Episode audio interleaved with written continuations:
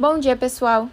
Aqui é Giovana Mendes, analista de operações da Linf, e nessa sexta-feira, dia 24 de março de 2023, eu vou analisar com vocês o gráfico diário da VEG, uma multinacional brasileira que atua no setor industrial produzindo equipamentos eletrônicos.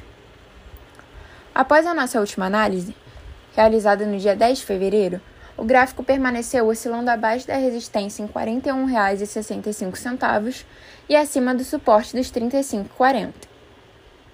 Além disso, as bandas de Bollinger ainda destacam a volatilidade reduzida que vem sendo observada nos preços das ações da VEG.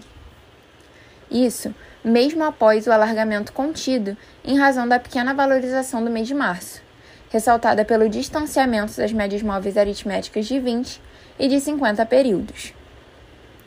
Esse movimento, no entanto, está perdendo força conforme aponta o índice direcional médio, que vem apresentando inclinação decrescente e, nesse momento, está próximo da linha 20. Assim, de modo semelhante à conclusão da última análise, é necessário aguardar uma movimentação mais significativa no gráfico, como o rompimento de suporte ou resistência e o alargamento das bandas de Bollinger para traçar o próximo alvo. Eu encerro por aqui, espero que vocês tenham gostado e até a próxima!